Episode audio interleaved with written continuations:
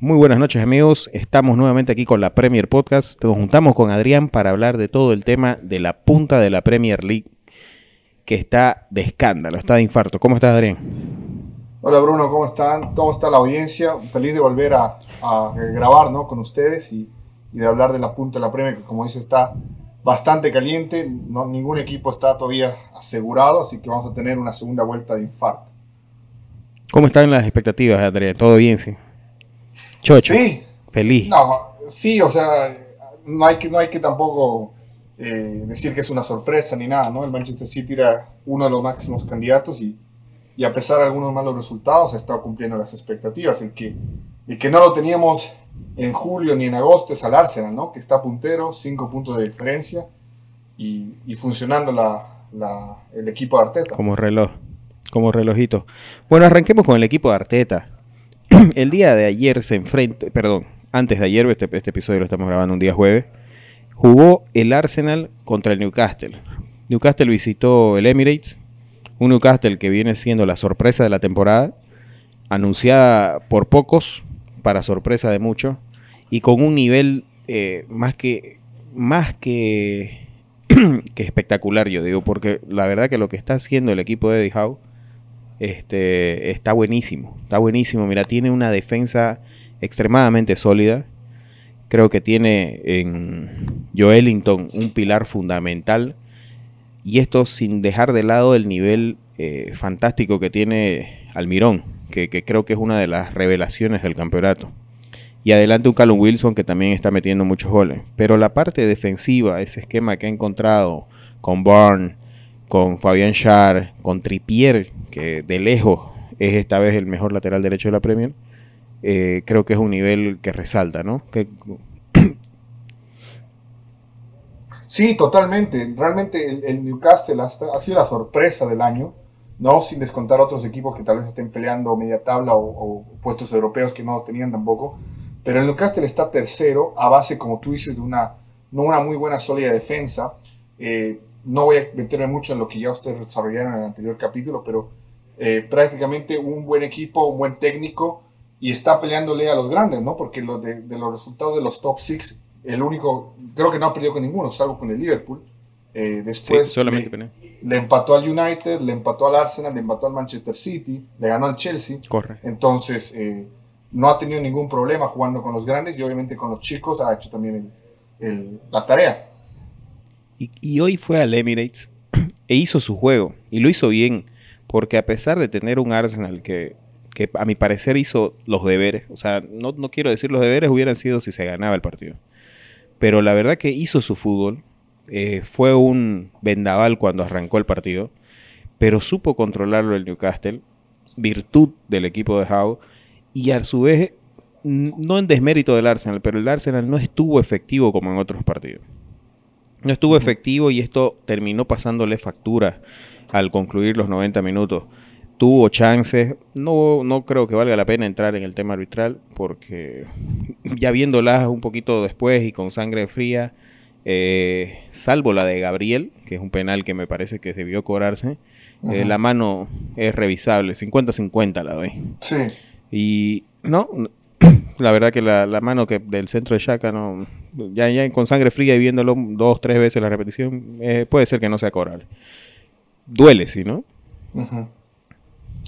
sí a duele porque se perdón porque se pierden dos puntos que la verdad que hubieran mantenido esta, esta este margen de seguridad frente a un monstruo que es el City que te pisa los talones no sí a ver eh, el partido es un partidazo, ¿no? Creo que Juan lo ponía en el grupo que tenemos, que de los 0-0, eh, uno de los mejores partidos del año y, realmente no, no justificaba que esté en ese marcador. Eh, de los penales, la verdad que tampoco siendo polémico ni nada, pero son decisiones que si el árbitro decide cobrarlas en cancha, es muy difícil que las, eh, que, las anulen en el bar también, ¿no? Eso hay que tener en cuenta. Entonces, a veces la, decisión del árbitro en cancha es muy importante porque el bar a no ser que es un error claro o evidente, no la va a cambiar, no va a ir en contra del árbitro. Eh, entonces esas vuelven a ser la jugada de interpretación, de apreciación, que si el árbitro está bien parado, tal vez te, la cobre, pero si no, como por ejemplo la mano de este, eh, la última mano de Shaka, ¿no? Eh, no tenía la mejor eh, vista al ángulo, el, cuerpo tapaba la mano, entonces es muy difícil que la cobre sin ver. Eh, pero volviendo al partido, la verdad que sí, el Arsenal, como tú dices, le faltó esa efectividad que en otros partidos sí tuvo, ¿no? Sin ir muy lejos, la anterior semana empezó perdiendo 1-0 con el West Ham y lo remontó. Eh, y creo que eso le faltó en este, en este partido, ¿no? Ante un equipo mucho más sólido, como lo estamos hablando, que es el Newcastle. Sí, correcto. El Arsenal ya lleva 12 fechas sin perder pero perdió la racha de seis victorias al hilo que tenía en el Emirates. Son, son datos y récords, digamos, no vamos a decir menores, que hay que tomar en cuenta que en la temporada suman y que al fin y al cabo la temporada que está haciendo el equipo de Arteta es, está superando las expectativas, porque creo yo que nadie esperaba llegar al ombligo de la temporada que estamos ingresando prácticamente, faltan dos partidos para, para cerrar este, la mitad de temporada con un Arsenal puntero, con un Arsenal sacándole cinco puntos a ni más ni menos ni que al Manchester City.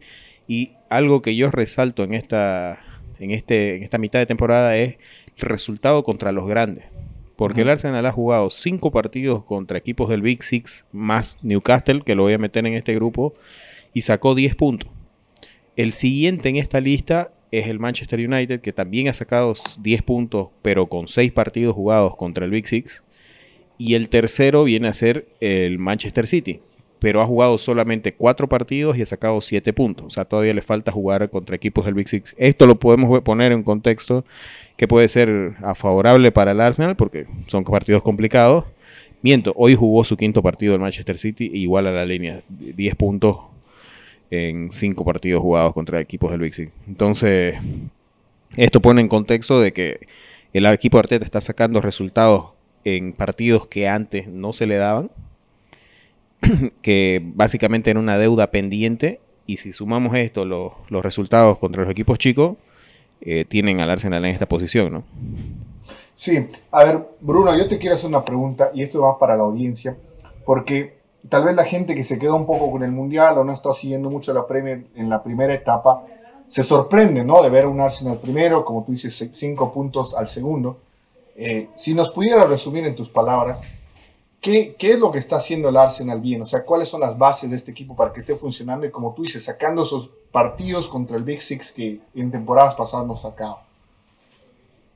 Para mi gusto, mira, el equipo de Arteta ha encontrado la defensa, que que creo que es un tema a resolver de años, ¿no? Encontrar una defensa sólida y hoy por hoy esa es la única variante que tiene el equipo de Arteta, porque variantes de la parte de adelante le falta encontrar, pero en la parte de atrás, si tenés un lateral derecho como White, tenés un relevo como Tomillazo, tenés un central no tan confiable, pero tenés a, Holding, tenés dos laterales izquierdos, tenés a Tierney, tenés a Sinchenko y tenés un protector que, a diferencia de la temporada anterior, eh, Partey no se está lesionando tanto y eso es vital para el equipo. Entonces todo el esquema defensivo es el segundo equipo menos goleado del equipo de Arteta, detrás del Newcastle.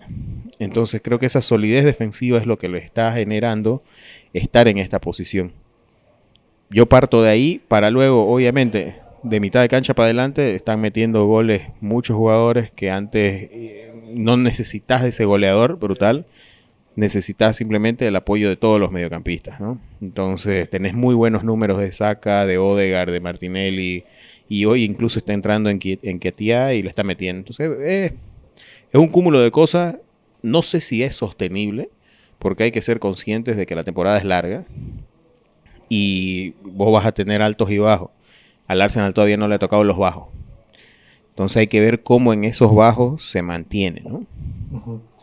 Ahora, hablando de esos altos y bajos, ¿tú crees que ya cambió el chip mentalmente el Arsenal de ser un equipo tal vez no tanto de media tabla, pero de pelear copas, ahora ser un contendiente por el título o todavía está en ese proceso de veremos hasta dónde llegamos y con eso estamos felices, ¿no? Porque el objetivo en, enero, en, perdón, en agosto era top 4, ¿no? Y, y obviamente ahora, hablándolo en enero, te hace cambiar un poco la expectativa, que lo vamos a estar hablando, pero quiero hablar un poco de lo mental. ¿Ha cambiado el chip ya en el Arsenal o todavía no? Todavía creo que no. Creo que todavía están los pies sobre la tierra y se entiende que es mitad de temporada.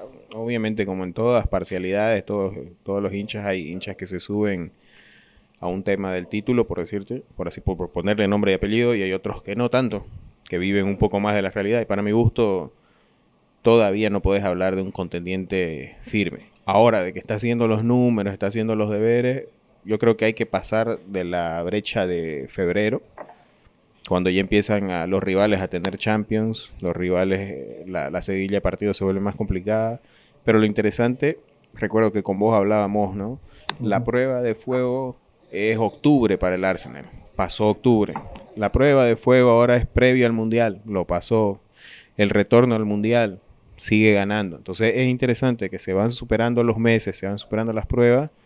Y bueno, hay que esperar a llegar a febrero, marzo, donde es la verdadera prueba, ¿no?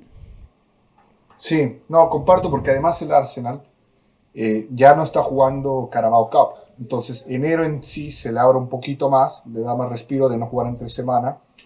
Y bueno, el partido de FA Cup que lo tiene el lunes, ¿no? Contra el Oxford, si no me equivoco.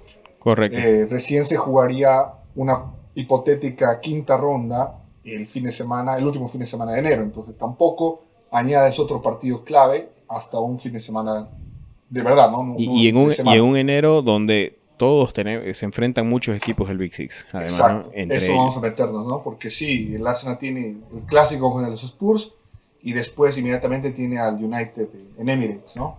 Pero en, esta, en estos primeros días de enero ya superó al West Ham, superó al, Brighton, que es un rival durísimo en toda la Premier League, y ahora contra el Newcastle, que, que podías esperar que el Arsenal pierda puntos, saca un empate, no es lo que se esperaba, pero ya por lo menos los cinco enfrentamientos claves de enero, ya superaste tres, sacando siete puntos. Te toca el United, perdón, te toca Spurs y luego el United. Entonces, con eso cerramos enero y se puede hablar si se cierra con broche de oro o, o no. Pero el día de hoy, Adrián, tuvimos un enfrentamiento clave.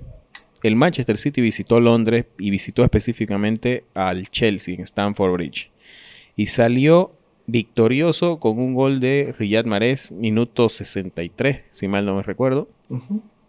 ¿Qué sensaciones te dejó ese partido? Contanos cómo se vivió y todo lo que ocurrió en el, estadio del Chelsea.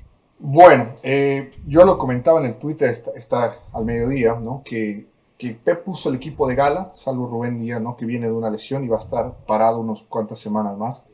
Era el equipo de gala. No, volvieron los laterales, Cancelo y Walker. Pero la gran diferencia fue que en este partido Pep volvió a inventar, como le gusta, y juega con una línea de tres, ¿no? Y si se dan cuenta, durante el primer tiempo Walker y Cancelo estaban jugando en la misma línea. O sea, Walker, Cancelo como un medio campo más adelantado y Walker como el central de la línea de tres, ¿no? De la derecha, bien abierto. Em, el Chelsea tuvo sus oportunidades, obviamente, las dos lesiones tempranas, ¿no? De Sterling y Pulisic, eh, un poco que configuraron el plan inicial que tenía. Eh, le hizo perder un poco de, poder ofensivo, pero fue un partido bastante trabado el primer tiempo, ¿no?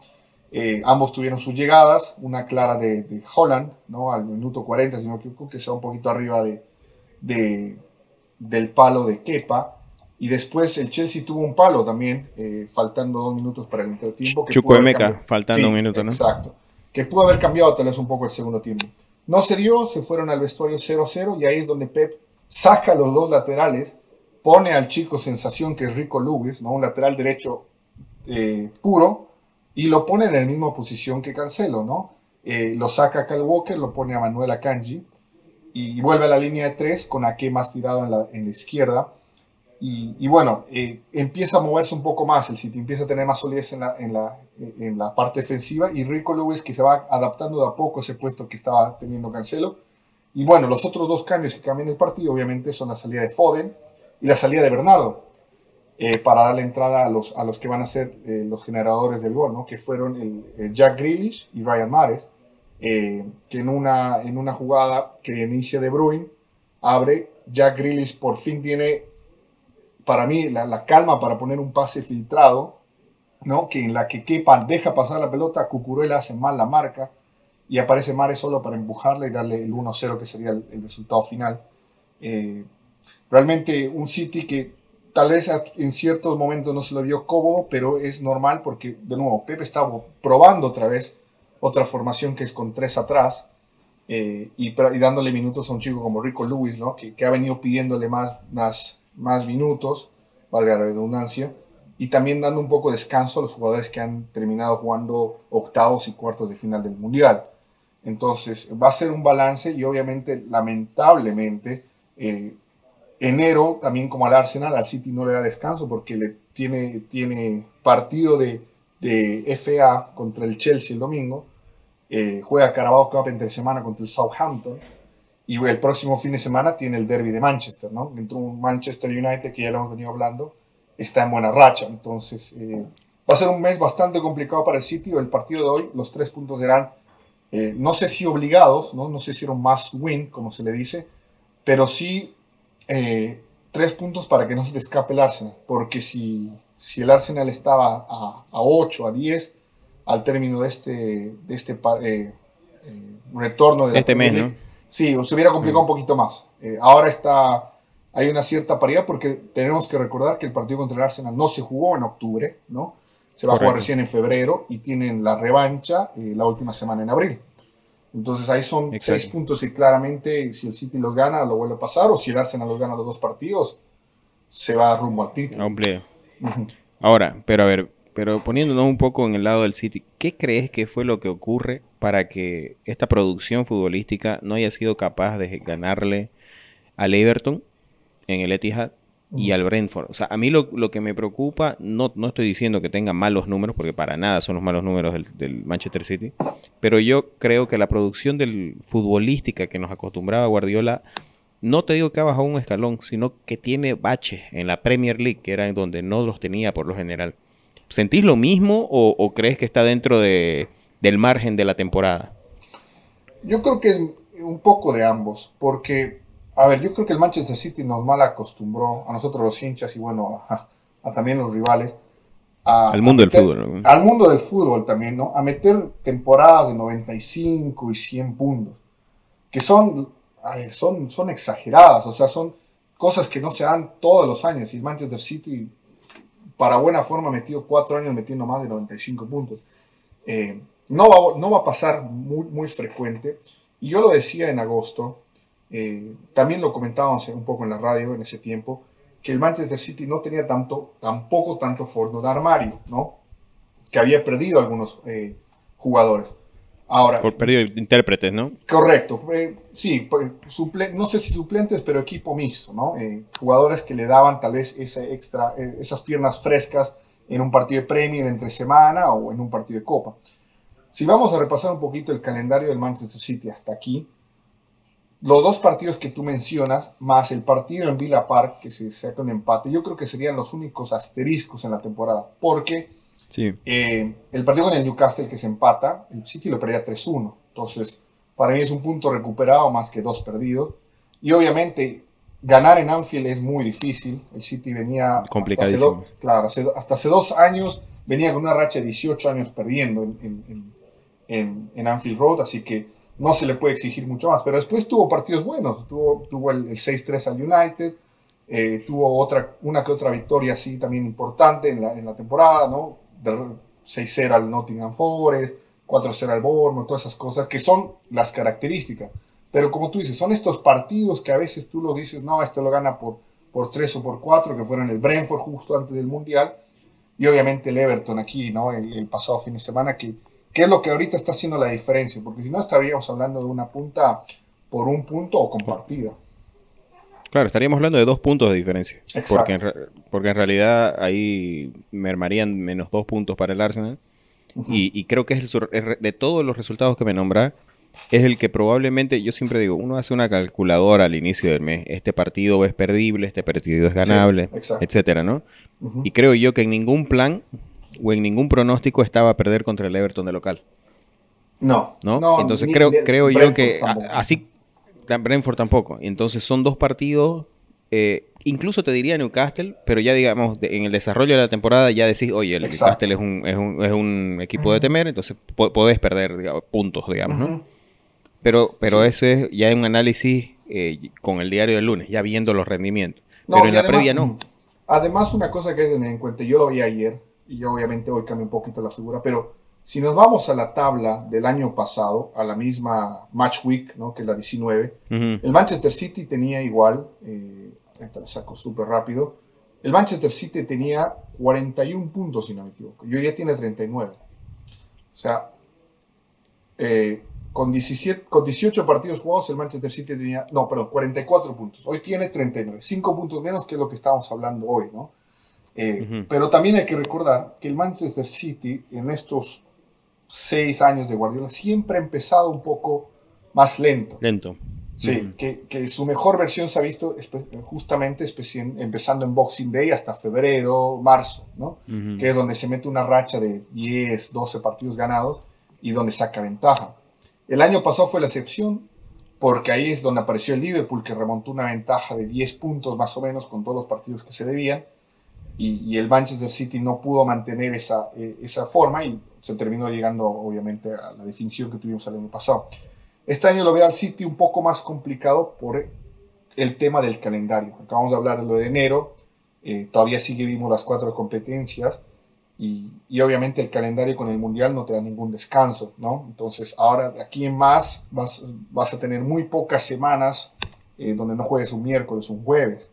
¿No? Entonces ahí, ahí, es donde el, fondo de armario y todo eso va a tener que eh, manejarlo Pep, que no es novedad, no es su primera vez ni nada, pero eh, va a ser diferente. Ahora, ¿cómo ves vos el hecho de que tenés el mejor delantero de la Premier League, sobrado, con seis goles le sacas a Harry Kane, y encima tenés el mejor asistidor? Creo yo que ahí están los pilares fundamentales de este Manchester City y creo que es lo que da de temer a toda la Premier League, ¿no?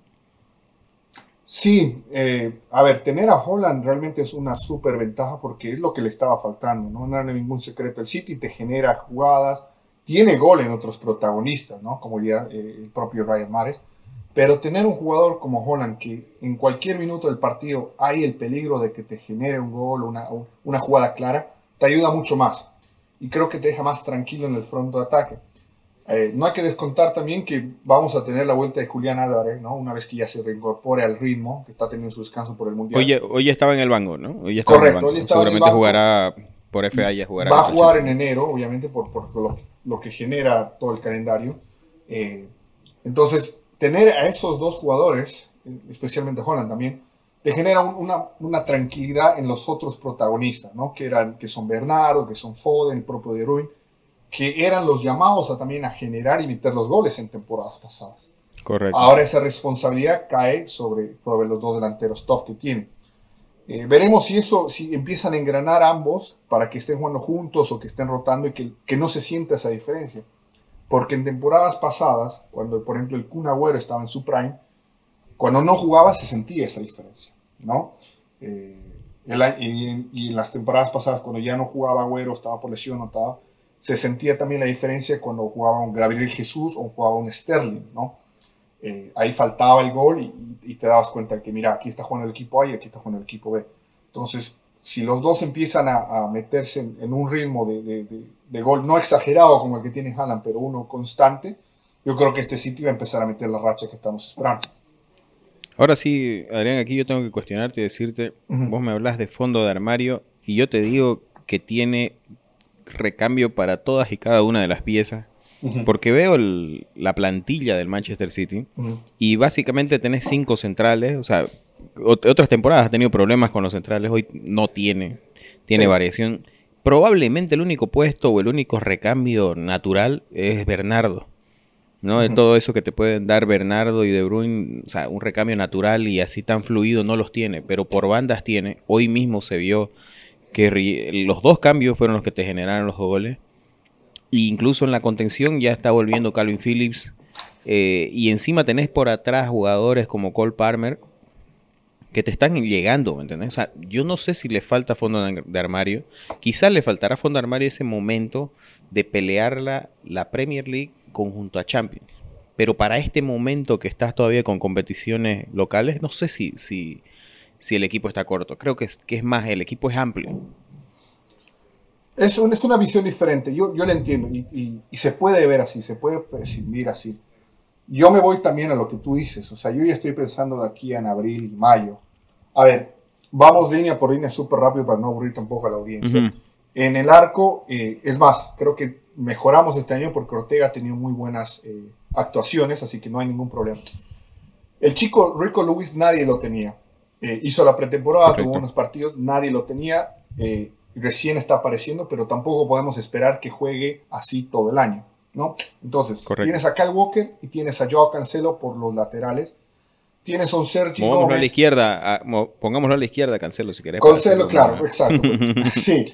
Después, eh, tienes a un Sergi Gómez en la izquierda, que no es de la preferencia de Pep, es más, vino como que a prueba y se quedó, tuvo unos altibajos. Y tienes a Nathan Ake, que es más central que lateral, pero te puede hacer eso, ¿no? Del otro lado, el que puede jugar en el lateral es el propio Akanji o Stones. De nuevo, estás improvisando, porque no son naturales. No son naturales, ninguno de los dos. O sea, tienes dos laterales naturales. Es más, me animo a decir que solo tienes uno, porque yo Cancelo, para mí, ya no es tanto lateral. Eh, y es un debate que lo podemos tener en otro lado, pero para mí no, no se siente cómodo en la posición de lateral. Por eso también se lo ve mucho más en el medio campo. Eh, medio centro, eh, no hay ningún problema. Calvin Phillips hoy día volvió, tuvo minutos va a ser muy importante de cara a esta serie de partidos. Eh, en los interiores es donde tengo el problema y, ahora te explico. El Manchester City en la delantera tiene Foden, Mares, Grealish, el propio Cole Palmer y Bernardo es el que te juega de, Joker, el, comodín. Sí. Bueno, el problema es que si te lesiona uno, ya sea Gundogan o De Bruyne, que han tenido lesiones importantes, ahí es donde tienes que modificar un poco. Y ahí puedes tal vez probar con Foden y todo. Pero ya empiezas de nuevo a improvisar, porque no son jugadores para esas posiciones. Entonces, Correcto. Eh, es donde el mediocampo yo siento que puede pasar. Y, hay que decir una cosa, el Manchester City esta temporada, eh, estoy tocando madera, no ha tenido lesiones. Por ejemplo, hoy día el Chelsea, lo contamos, ha tenido 10 jugadores del primer equipo lesionados. y aún así una enfermería. y aún así tenía un equipo competitivo. Al Manchester City le sacas 5 o 6 jugadores del primer equipo y es otro equipo es otro plan, es, se ve otro diferencia. Sí, pero, pero Adrián, a ver, aquí ya entrando un poquito a la comparativa eh, con, los dos equipos que están en la punta. O sea, por ejemplo, al, Arsenal hoy le faltó justamente eso, el recambio. ¿Por qué? Porque vos veías al banco y tu recambio era Marquinhos, que recién llegó de San Pablo, que no tiene la jerarquía, y, y Vieira, que todavía se está adaptando a la Premier, que no está flaquito, hay que darle de comer. O sea, mientras que el Manchester City se le complica un partido y te saca dos que te lo resuelven. Obviamente entiendo la percepción porque lo que está compitiendo el Arsenal es una UEFA. O sea, como, como arrancamos, ¿no? La expectativa era una y ahorita estamos viendo otro tipo de competencia a otro level contra el Manchester City. Y mientras que el City obviamente está una plantilla más preparada para dos competiciones grandes y aún así le puede faltar, como indica. Pero creo yo que para esta carrera de Premier todavía, o sea, hay una diferencia abismal a favor del City, ¿no? En recambio. Sí, sí, a ver, si lo ponemos entre Arsenal y Manchester City, totalmente, porque es más, yo te lo decía en octubre, siento que al Arsenal le falta medio campo todavía, ¿no? Siento que ahí le falta el fondo de armario. Eh, que el City, tal vez improvisando, lo puede sacar mejor que, ustedes. Ahora, eh, como tú dices, sí, yo me estoy basando en todo en jugar en abril y mayo las cuatro competiciones. Porque al Manchester y eso se entiende porque el Manchester se le exige eso, ¿me entiendes? O sea, si el Manchester City quiere eliminar en Champions, hacer en octavos, en cuartos, la, la carrera a, la Premier League se le abre totalmente. Olvídate que van a meter cinco o siete partidos ganando. Pero después, al final de temporada, va, va, a quedar siempre el asterisco, como todos los años. Correcto. El año pasado, en, en el Bernabéu, jugamos con Fernandinho y con Stone de lateral derecho. O sea, eh, Vinicius los tuvo, los bailó toda la, toda la noche. Entonces, a eso es lo que yo me voy. O sea, de tener una plantilla que si pasa una lesión, pasa una sanción, algo, tenga ese cercano. Tal vez suena un poquito egoísta, tal vez suena un poquito como que quieres tenerlos a todos, pero es lo que, lo que le exigen al Manchester City a esta altura, ¿no? No, no, se le puede exigir lo mismo al Arsenal que al Manchester City. Eh, ahora, en esta altura del torneo. Porque si ustedes... En este momento, ¿no? Exacto. Si ustedes pierden el campeonato por X o Y motivo, no va a ser tan grave como si el Manchester City pierde el campeonato. El Arsenal, con quedar dentro del top 4, eh, cumplió las expectativas para esta gestión. O sea, independientemente de que, obviamente, si ahorita, ahorita ya cambiaron un poco los objetivos y, y, todo el mundo está subido en que se puede pelear, correcto, para mí todavía es muy pronto, pero si terminás en una debacle y terminás cuarto, seguís cumpliendo los objetivos de la temporada. Y bueno, llegar hasta donde se pueda en la UEFA. Mientras que el Manchester City, su objetivo principal ya viene siendo desde cinco temporadas atrás ganar una Champions y sin descuidar la Premier League, que encima la ha arrasado, digamos.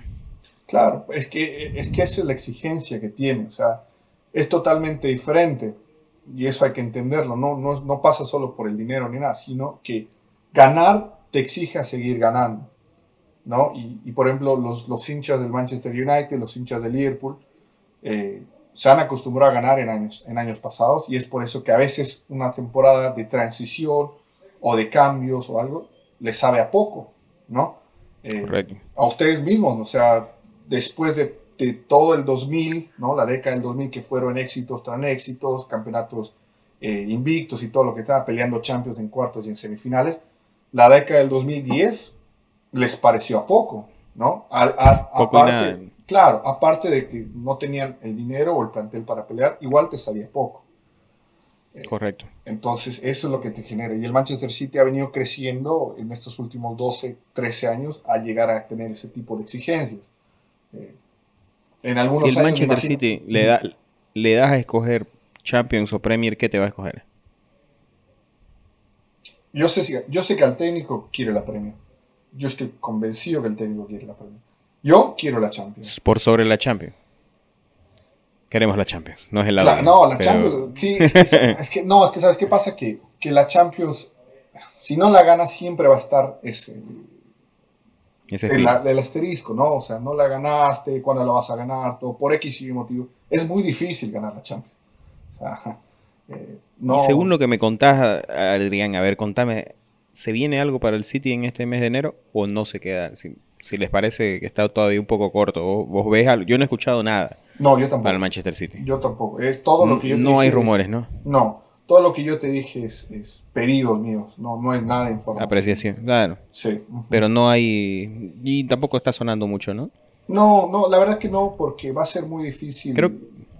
Eh, mira, eh, pasó lo del Mundial y hay equipos que están aprovechando y haciendo caja, ¿no? con, con, lo que sonó lo de Enzo Fernández, eh, con otros jugadores que también...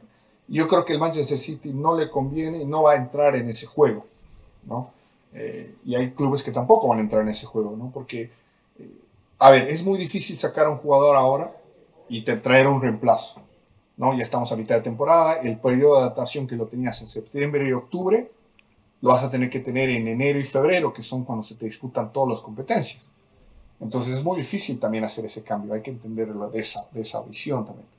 Eh, y, y, sabemos que en temporadas pasadas a jugadores que han llegado al Manchester City les ha costado un poco más la adaptación, ¿no? aparte del nivel de la Premier que es top, eh, jugar en el Manchester City no es, tampoco nada fácil. En un, equipo de Guardiola, correcto.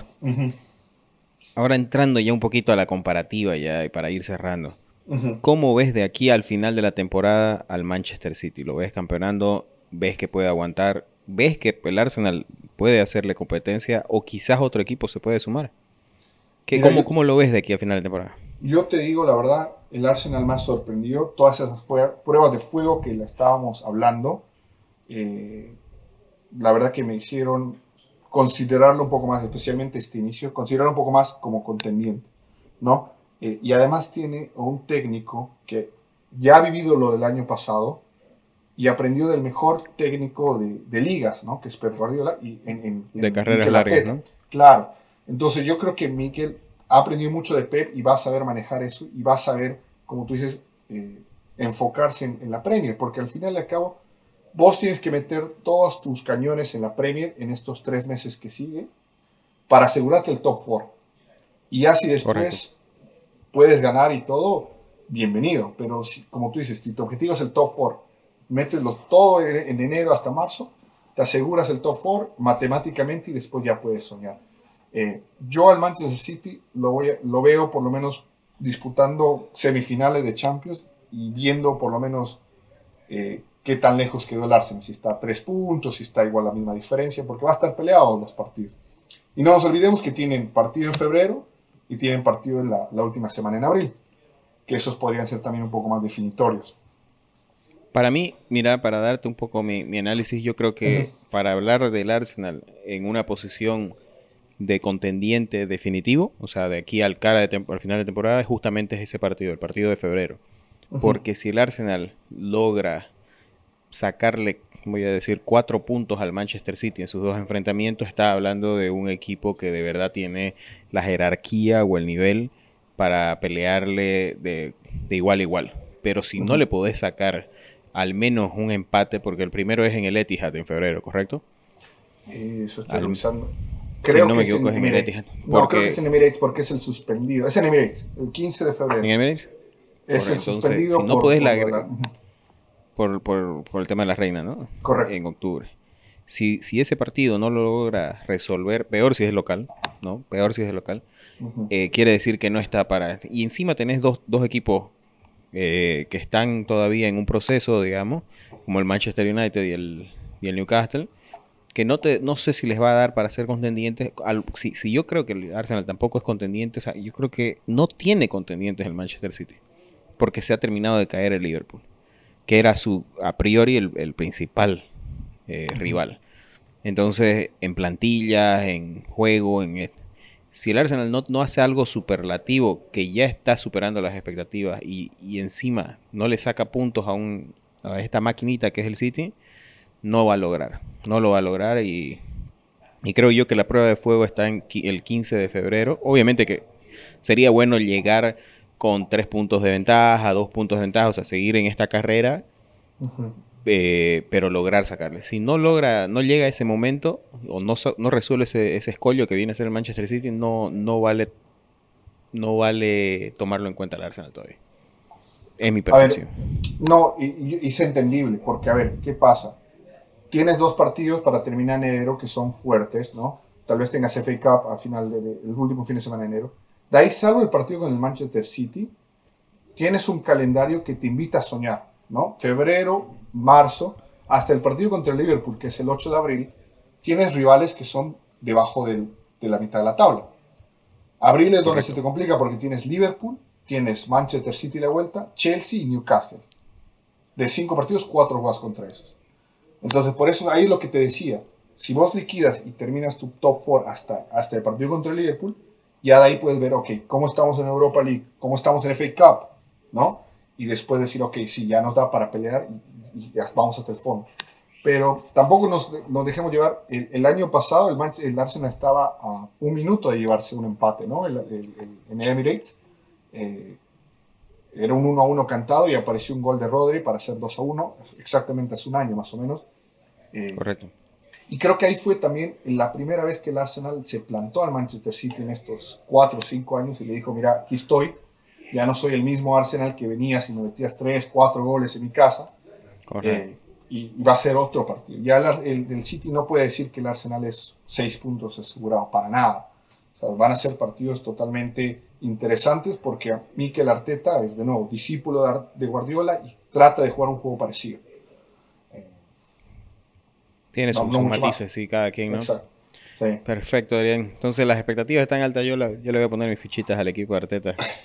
Vamos, vamos a poner unos quintos a ver para ver qué ocurre de aquí hasta abril si no hacemos cash out, tiene la casa esa opción. Recuperamos algo. Bueno, vamos, a estar haciendo una previa probablemente para ese partido y podemos repasar lo que dijimos, ¿no? De, aquí a un mes y medio, así que eh, ya podemos ir de nuevo a hacerle un tweak a las expectativas y ver cómo estamos. Cómo cerramos, ¿no? Perfecto, amigos. Esto fue todo lo referente a la punta de la Premier League y las expectativas del Manchester City y del Arsenal. Muchas gracias, Adrián. Ya nos estamos viendo.